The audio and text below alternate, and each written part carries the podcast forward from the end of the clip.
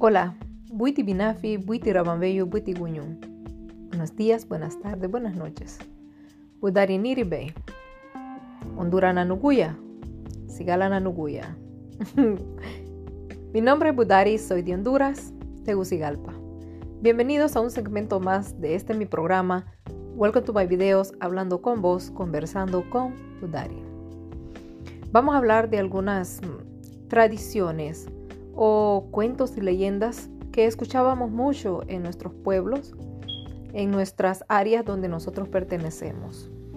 Pues les contaré algo que escuché hace mucho tiempo y después lo volví a escuchar en un programa que existía en nuestra tierra de Honduras. Eh, todos nosotros los centroamericanos o los de habla hispana tenemos muchas tradiciones, especialmente en los pueblos de nuestros países. Se decía en la capital de que habían algunas personas que cuando morían en algún momento que pues no lo esperaban, habían que hacer unos procedimientos para poder levantar el espíritu de aquel cuerpo. Ah, hace mucho tiempo, muchos años, eh, pasaron unas grandes tormentas en mi país y pues sucedió de que había una familia de un pueblo que habían viajado a la capital.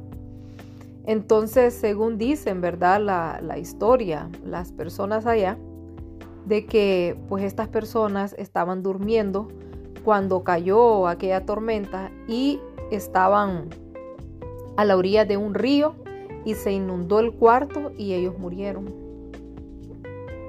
La familia, al no saber nada de ellos del pueblo, van a la capital y nadie daba con ellos, fueron a los hospitales como tradicionalmente se hace, a las funerarias y nada.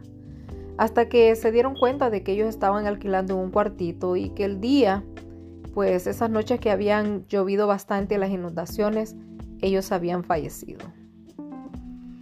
Bueno, pues simple y sencillamente pues eh, hicieron su rezo, ¿verdad? Nada más pero resulta que unos días de, antes de que los familiares del pueblo llegaran a la capital, había una muchacha ahí mismo en la capital que, que había estado teniendo unos sueños raros con una señora.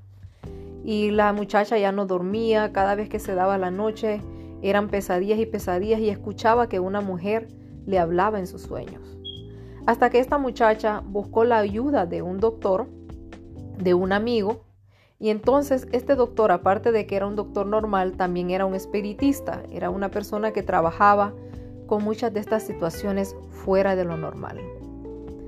Entre tantas sesiones que la muchacha le contaba de los sueños, el Señor se dio cuenta de que como estas tres personas habían fallecido, había que ir a levantar el espíritu de estas personas y que había que hacer algunos procesos.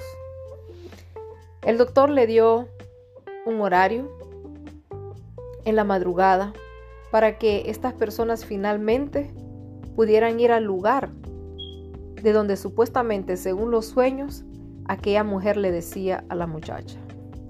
Finalmente, el espíritu de la muerta le dice a la muchacha el lugar donde estaban. Estaban en la orilla de aquel río. Para no hacerles largo la historia, se fue el doctor, el amigo y la muchacha a la orilla del río.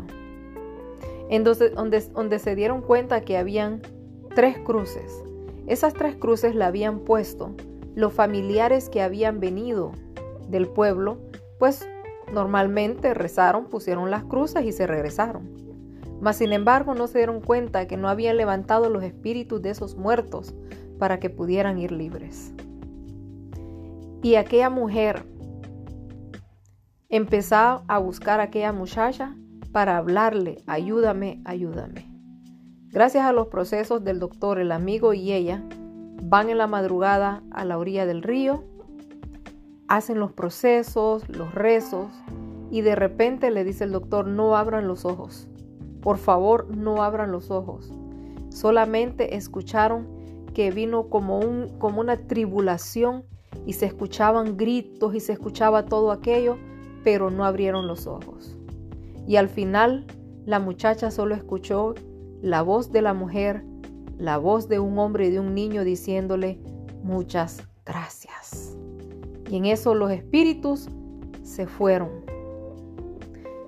Después de ahí, pues atemorizados, no tanto el doctor, pero sí los otros dos, se van del área y salieron con una paz inmensa y con muchas bendiciones.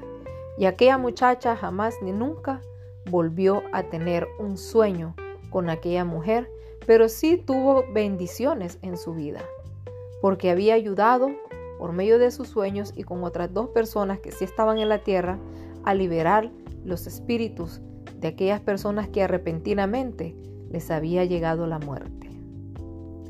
Son historias, son cuentos, a veces muy reales, de los tiempos de antes de mi tierra, Honduras.